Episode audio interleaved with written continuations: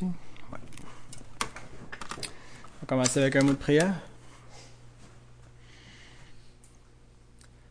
Seigneur, notre bien-aimé Sauveur et Rédempteur, nous nous réjouissons en toi. Seigneur Dieu, tu es euh, notre rempart, notre seul rempart, Seigneur, notre seul appui.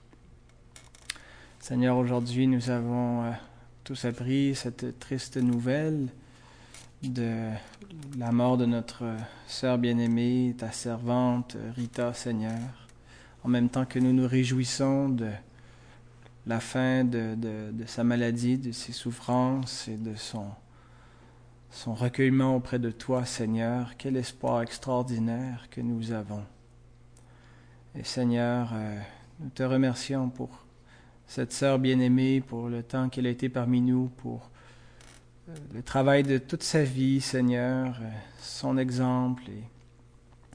Et prions pour ce qui a été semé par elle, en particulier dans la vie de ses fils, afin, Seigneur, que tu euh, permettes que cette semence porte du fruit jusque dans l'éternité et que ils ne soient séparés de leur mère que pour un temps. Seigneur, merci de cet espoir que tu nous donnes, qui nous permet de ne pas nous affliger comme le reste des hommes qui n'ont point d'espérance. Seigneur, merci pour cette assemblée, pour euh, les frères et sœurs qui sont venus ce soir dans ta demeure pour te rencontrer, pour écouter ta parole, pour chercher ta face, Seigneur, et nous nous attendons à toi. Puisses-tu nous bénir, Seigneur, et glorifier ton nom au milieu de nous. Amen. Eh bien, euh, j'ai préparé cette petite méditation en pensant euh, aux mamans fatiguées, euh, aux grands-mamans fatiguées, aux serviteurs de Dieu parfois lassés, aux étudiants qui aussi à tous ceux qui sont découragés, quoi. Donc par moment ou plus souvent, ou euh, on passe tous par des moments de découragement. Puis une des tentations devant le découragement, c'est la tentation de la fuite. Alors je vais vous parler de cette tentation. Dieu nous appelle tous à quelque chose. Ça, il n'y a pas de doute là-dessus. Euh, on a peut-être trop souvent dans nos milieux limiter l'appel de Dieu, la vocation dans les ministères proprement dit, un ministère particulier dans l'Église ou la mission, ou des choses comme ça. Euh, mais c'est de limiter beaucoup, c'est de réduire la notion d'appel, euh, parce que bibliquement, euh, l'appel est, est, beaucoup plus large. certains sont appelés à être père, à être mère, euh, à être grand-parent, à être employé, à être employeur, euh, à être diacre ou ancien, à être un membre qui a certaines responsabilités dans une église. Euh, donc, à peu près tout ce que, toutes nos responsabilités, on peut les considérer sous l'angle de, l'appel de Dieu. Dieu nous a pas laissé ici oisifs à rien faire. On a un mandat pendant qu'on est ici. On a une tâche, une responsabilité. Euh, puis on va donner des comptes pour la, façon dont on s'est acquitté de ce mandat. Alors donc, euh, on peut être certain d'une chose en commençant, c'est que nous sommes tous appelés. Et nous sommes là où nous sommes parce que Dieu nous y a appelés. Et malgré que nos appels sont tous différents, euh, il y a quelque chose qu'on a tous en commun dans, dans nos tâches, c'est que nous tôt ou tard, nous euh, ressentons la, tentation de fuir. Et non seulement nous avons la tentation de fuir, mais tôt ou tard, nous fuyons tous. Et euh, fuir, eh bien, ça peut être de, des fois, on peut être tanné d'un mariage, fuir un conjoint, une conjointe, fuir euh, nos enfants, fuir notre travail, fuir l'Église, fuir nos problèmes, fuir nos souffrances, fuir notre quotidien, fuir nos responsabilités. Euh, on s'imagine comme ça serait agréable si euh, on peut passer à autre chose immédiatement, euh, si on n'avait pas à faire face à, ce, qui nous, pèse quand on, est dans cette tentation. Alors on fuit de plusieurs manières. Hein. On peut fuir littéralement. Certains l'ont fait de manière plus dramatique, des fois un, abandon d'un mariage ou d'un foyer.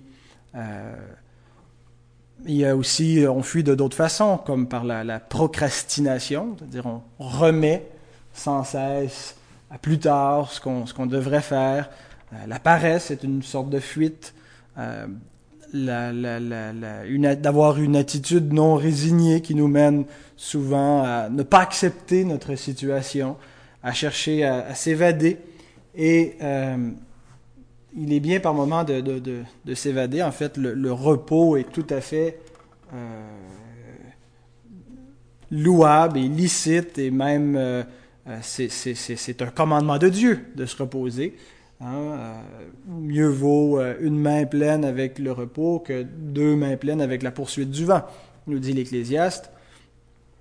Mais il y a une différence entre le repos et la fuite, entre un saint repos qui est hebdomadaire, qui est dans, dans une, bonne gestion de notre temps, et tout simplement la, fuite de nos, notre appel il y a un personnage qui est reconnu dans l'Écriture pour sa fuite. Jonas. Je vous invite à ouvrir dans le livre du prophète Jonas, chapitre 1.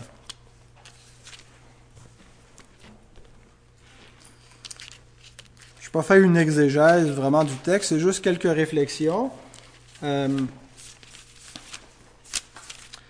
et euh, ce serait intéressant, euh, si un jour on étudie le livre de Jonas, de vraiment voir les parallèles entre le Christ et Jonas, en particulier le chapitre 2, hein, quand il est dans le, ventre du grand poisson, qui est réellement une, préfiguration du Christ euh, sous la mort. Je trouve plus Jonas. 996, bon, parfait. Voilà. On est un peu mêlé dans les petits prophètes. Hein? On, peut énumérer à peu près tous les livres de la Bible, mais arrivé aux petits prophètes. Oui, c'est un petit peu après Daniel.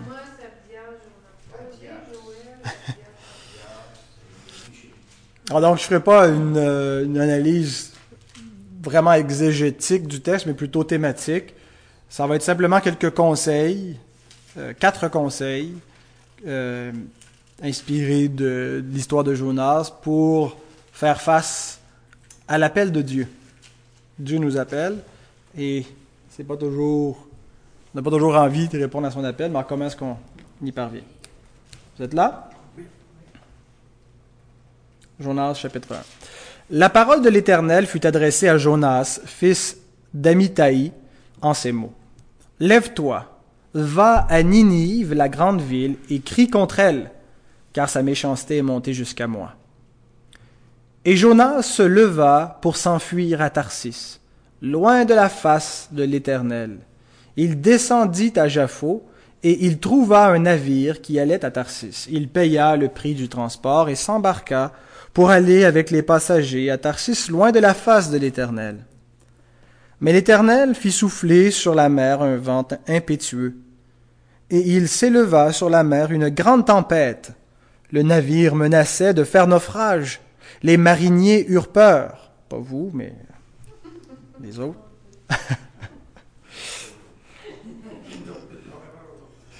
ils, implorèrent chacun leur Dieu, et ils jetèrent dans la mer les objets qui étaient sur le navire, afin de se le rendre plus léger. Jonas descendit au fond du navire, se coucha et s'endormit profondément. Le pilote s'approcha de lui et lui dit Pourquoi dors-tu? Lève-toi, invoque ton Dieu. Peut-être voudra-t-il penser à nous, et nous, nous ne périrons pas.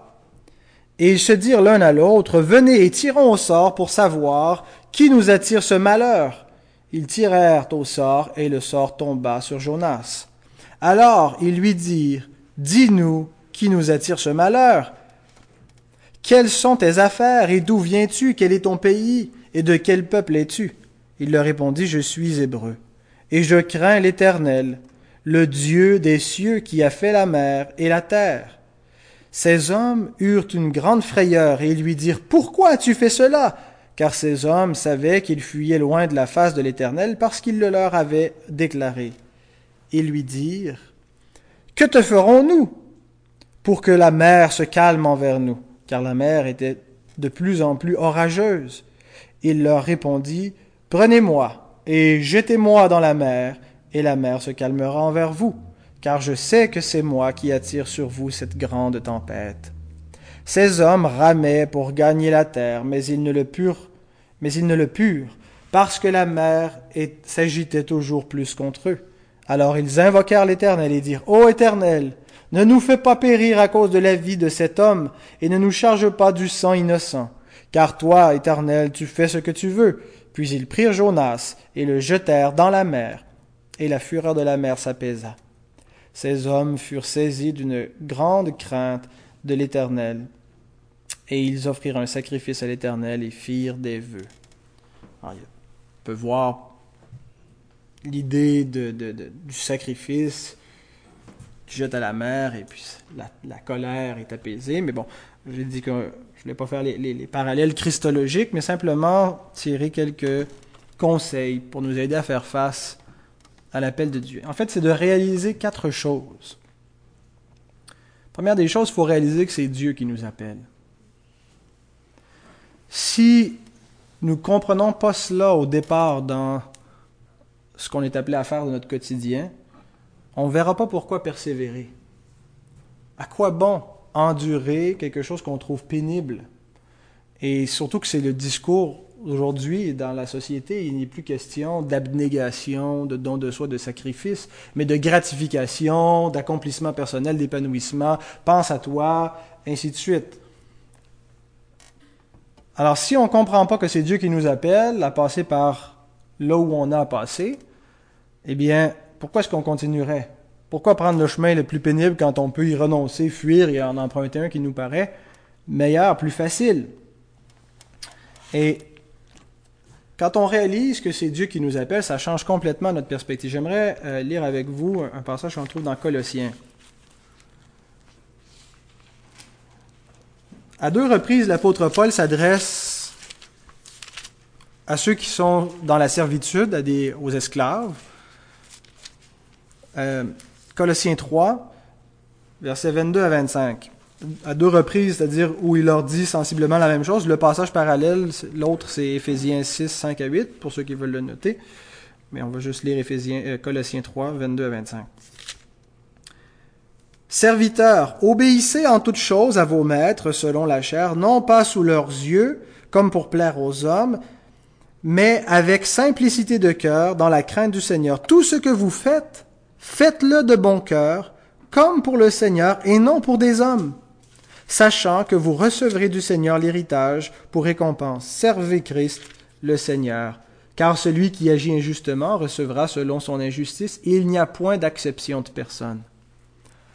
Donc, ce que Paul dit à ses esclaves est valable pour tout le monde, en particulier les, chrétiens. Ce que vous faites, ne le faites pas pour des hommes, mais pour le Seigneur. C'est le Seigneur qui vous appelle à cette tâche.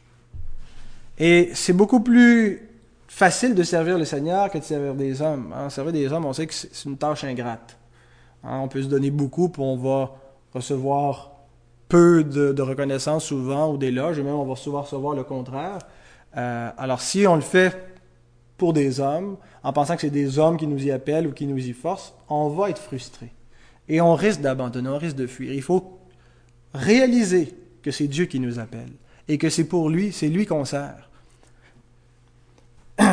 Et il n'y a rien de ce qu'on est appelé à faire qui ne soit pas pour le Seigneur. Alors, ça devrait changer notre perspective radicalement, changer la, perspective pour laquelle on fait les choses. Et il est évident que Jonas avait une perspective plutôt limitée. Euh, pas a plutôt pensé à lui, a, eu peur. Euh, bon, pourquoi est-ce qu'il veut pas aller à Ninive? Euh, C'est un peuple redoutable. Euh, il ne voulait pas aller leur annoncer le jugement. Il craignait de ce qui allait lui arriver, probablement se, faire massacrer euh, pour ses, ses, paroles. Anticipait pas comment les choses allaient tourner. Euh, il a davantage craint l'homme qu'il n'a craint Dieu sur le, moment. Et il n'a pas euh, réalisé que tout ce qu'il était appelé à faire, c'était pour le Seigneur. La deuxième chose, deuxième conseil, c'est qu'il faut réaliser que nous n'avons aucun issue pour fuir. Quand on a envie de fuir, on peut se sentir vraiment coincé. Parce qu'on sait qu'on est coincé des deux côtés. Si on reste pour continuer à faire ce qu'on fait, on subit ce qui nous, ce qu'on trouve dur. Mais en même temps, on sait que si on fuit, si on, euh, puis dépendamment des, des, situations, ça peut nous mener réellement dans une désobéissance grave, dans le péché. Or, on est coincé. Et Jonas était, euh, était coincé comme ça. Il ne voulait pas faire la volonté de Dieu, mais il a été contraint de la faire malgré tout. Sachant ceci, c'est que Dieu ne bénit pas la fuite. Et il ne s'accommodera jamais, jamais de notre désobéissance. On peut penser que, et on a entendu ça, je me souviens euh, d'avoir entendu déjà cette idée d'une personne qui quittait son mari et qui euh, allait vivre momentanément dans le péché pour éventuellement euh, se, remarier, et que tout allait être béni et correct une fois qu'elle serait remariée. Et c'est réellement un mensonge que l'on croit si on pense que Dieu va finir par s'accommoder du péché. Te fuis, tu as désobéi, tu n'auras jamais à faire face, tu n'auras pas besoin de, de, de, de, te repentir de ça. Et se repentir, c'est aussi abandonner notre péché. Si on veut fuir devant notre responsabilité, on se trouve exactement comme Jonas, au beau milieu de la tempête.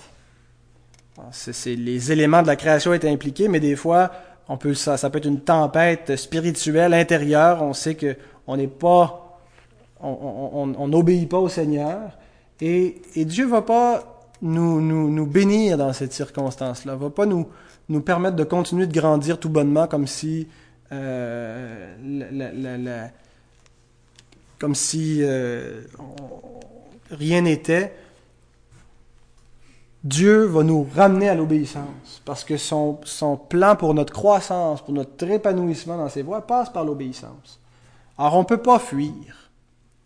Et si on réalise pas qu'on peut pas fuir, on va penser qu'il y a une, issue. Il faut réellement comprendre, comme le Christ, que c'est l'obéissance, le seul chemin du chrétien. Malgré qu'il fut fils, il a appris l'obéissance par les choses qu'il a souffertes. Et il faut apprendre à dire comme lui, non pas ma volonté, mais la tienne. Mourir à nous-mêmes. Et, et c'est le chemin de la croix, c'est très pénible, c'est la mort à soi-même, mais c'est le seul chemin.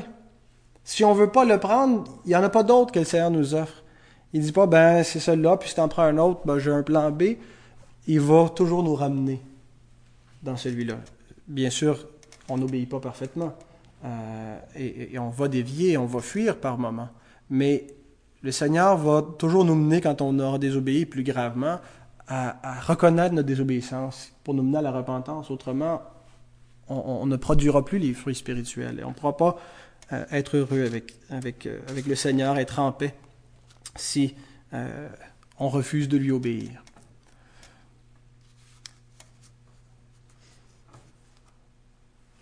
Troisième chose qu'il nous faut réaliser, c'est que Dieu équipe et accompagne ceux qui l'appellent. Il les équipe en fonction de ce qu'il les appelle à faire. On lit dans 1 Corinthiens chapitre 10 verset 13 un passage classique qu'on connaît tous mais qui est si réconfortant dans l'épreuve et dans le quotidien. Aucune tentation ne vous est survenue qui n'ait été humaine. Et Dieu, qui est fidèle, ne permettra pas que vous soyez tentés au-delà de vos forces mais avec la tentation, il préparera aussi le moyen d'en sortir afin que vous, vous puissiez la supporter. Dieu ne fait pas juste nous appeler et puis dire débrouille-toi, organise-toi pour réussir. Tout ce que Dieu nous a appelé à faire pour le servir dans nos circonstances, il nous a donné ce qui était nécessaire pour y arriver. Euh, le mot tentation, c'est le même mot qui veut dire épreuve aussi. Aucune épreuve. Hein, et puis une épreuve, c'est quoi? Ben, c'est ce que Jacques nous dit.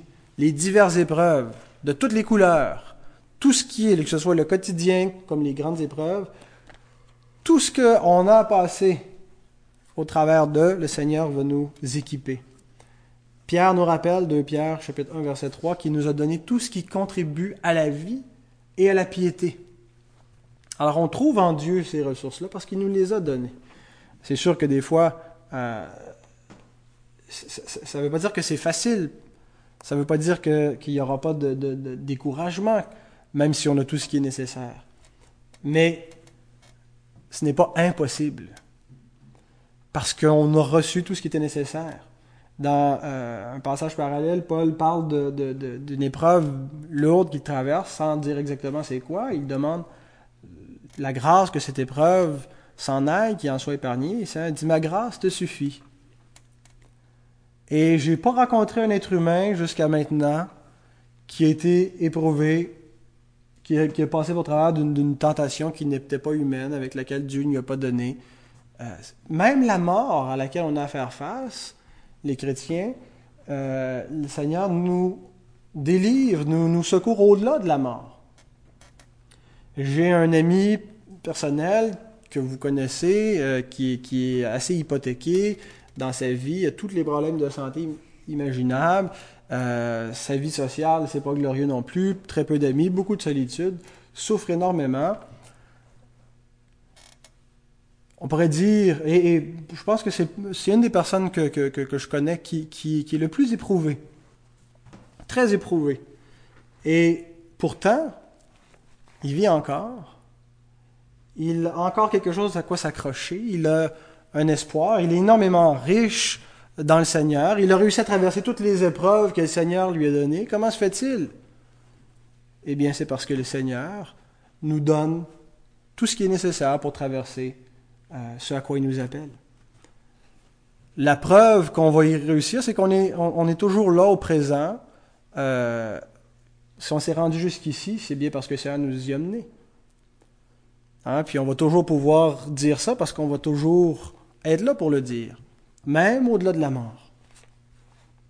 Mais il ne fait pas juste nous donner ce qui est nécessaire comme ça du haut du ciel, une petite shot de, grâce, une petite shot de patience, euh, euh, de l'encouragement des frères, euh, le secours matériel qui était nécessaire, mais il nous accompagne. Il est avec nous. Dieu n'a pas juste envoyé Jonas, puis il l'a garoché comme ça au milieu des Nénévites, mais par son esprit, il est présent tout au long de sa mission, et c'est lui qui va faire une œuvre dans le cœur des hommes auprès desquels il l'appelle à prêcher. Hébreux 13, 5 à 6.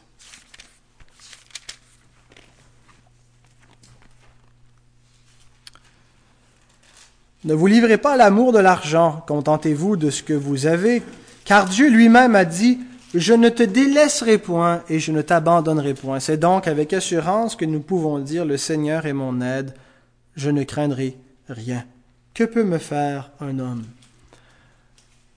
Il nous accompagne, il est notre aide, il nous soutient, il est avec nous. Et on a ces paroles très rassurantes de Jésus dans Matthieu 11, 28 à 30, quand il dit Venez à moi, vous tous qui êtes fatigués et chargés, je vous donnerai du repos. Prenez mes instructions. Mon joug est aisé, mon fardeau est léger, mon joug est, doux. Je paraphrase un peu. Euh, l'idée du joug, c'est une idée extraordinaire. Hein. Un joug, c'est un, un, outil qui sert à, atteler deux animaux ensemble. Euh, c'est un attelage, donc pour les faire travailler, leur faire tirer une, charrue ou quelque chose pour faire les, sillons. Là, je m'excuse, je ne connais pas bien l'agriculture.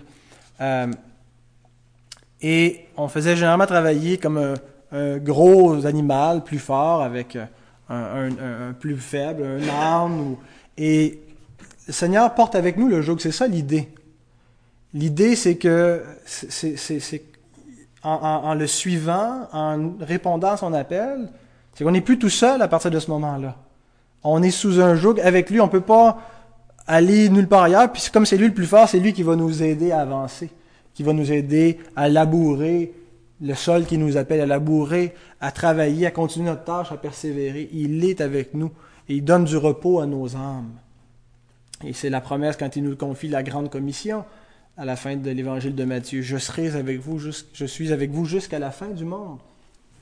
Et euh, Jésus lui-même l'a expérimenté, ce secours, le secours de son Père. J'aime beaucoup le passage de la tentation dans Luc 4, quand il dit qu'il fut conduit par l'Esprit dans le désert c'est pas simplement que l'Esprit l'a poussé au désert, mais c'est que pendant les 40 jours qu'il a été là, l'Esprit l'a conduit, l'a accompagné au désert pendant l'épreuve.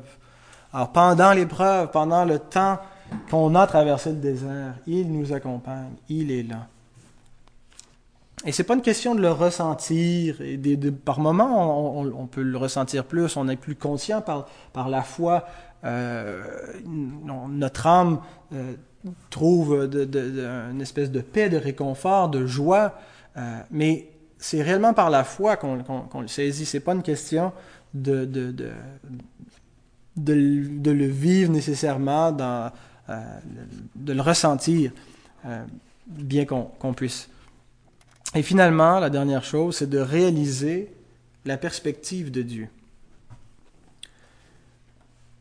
On a une perspective trop limitée. Euh, on regarde souvent notre vie dans la perspective immédiate. Et on doit avoir une vue d'ensemble. Je me souviens, je pense que c'est Michel Barrette qui, euh, dans une, entrevue pour euh, de porte-parole, je pense, pour faire de la, sensibilisation pour le, suicide et être à l'écoute des gens suicidaires, parce qu'il a passé par un épisode où il a été suicidaire lui-même. Puis il dit Combien j'aurais aimé que quelqu'un me dise, Michel, ça sera pas comme ça toute ta vie. Quand on est dans une, période dépressive, quand on est dans le fond du baril, on a l'impression on ne voit plus que cela. Hein? On n'arrive pas à se retirer suffisamment pour savoir que ce ne sera pas juste ça notre vie. Et des fois, nos, malheurs se, changent assez vite. Notre, humeur, des fois, on ne sait même pas comment on va finir la journée. On est écœuré. Hein? on a par-dessus la tête. On sent qu'on n'arrive pas à se garder la tête hors de l'eau. Et on, doit réaliser que c'est temporaire, que ces, euh, épreuves-là sont, sont, passagères. Et on doit avoir une vue d'ensemble. Et euh, garder une perspective sur le résultat ultime. La Bible nous invite partout à euh, considérer l'aspect téléologique de la vie. C'est quoi l'aspect téléologique? Ça vient du grec euh, euh, téléos, qui veut dire fin, but. Et on lisait, juste avant de coucher les enfants, on lisait un psaume qui dit, le psaume 49, qui parle de ne pas considérer simplement ce que les, d'envier les pêcheurs, les richesses qu'ils ont ici-bas et le plaisir et penser qu'ils font une meilleure vie. Regarde à la fin des choses. Regarde quelle est la fin des pécheurs et quelle est la fin du juste. Regarde où mène ce que tu endures pour le Seigneur. Regarde dans la perspective ultime. Et Paul nous rappelle ça aussi quand il dit euh, d'avoir en vue les médailles, en vue la récompense, le jugement, de, de, de, de, s'efforcer pour gagner la course, de s'entraîner. Euh, donc, et c'est peut-être ce que Jonas a perdu de vue aussi, momentanément. Il n'a pas considéré le salut des Ninivites. Il, a, pensé immédiatement à, sa souffrance, au fait qu'il serait sûrement persécuté. Alors, ce qu'on investit dans la vie de, de, nos enfants, dans les sacrifices qu'on fait pour l'Église, et ainsi de suite, ayons en vue une perspective éternelle. Et réaliser aussi la, la perspective de Dieu sur notre bien-être. Quand on voit euh, notre vie au travers du prisme de, nos, euh, nos, épreuves, l'impression que la vie est pénible. Mais sachons que, ultimement, nous sommes plus heureux à obéir qu'à fuir. Nous aurons plus de joie. Jésus, en vue de la joie qui lui était offerte, qui l'attendait, a supporté l'ignominie, a supporté la croix. Romains 8, 28 nous dit que tout concourt à notre bien. Même si on ne le sent pas, si on ne le voit pas comment est-ce que l'appel de Dieu dans nos circonstances actuelles est mieux que la fuite, il est mieux que la fuite. Il faut lui faire réellement confiance. Alors que Dieu nous donne donc de réaliser ces quatre choses, que c'est lui qui nous appelle, que on ne peut pas fuir de toute façon, donc aussi bien obéir, qu'il euh, nous accompagne et nous équipe et qu'il euh, faut avoir sa perspective. Voilà.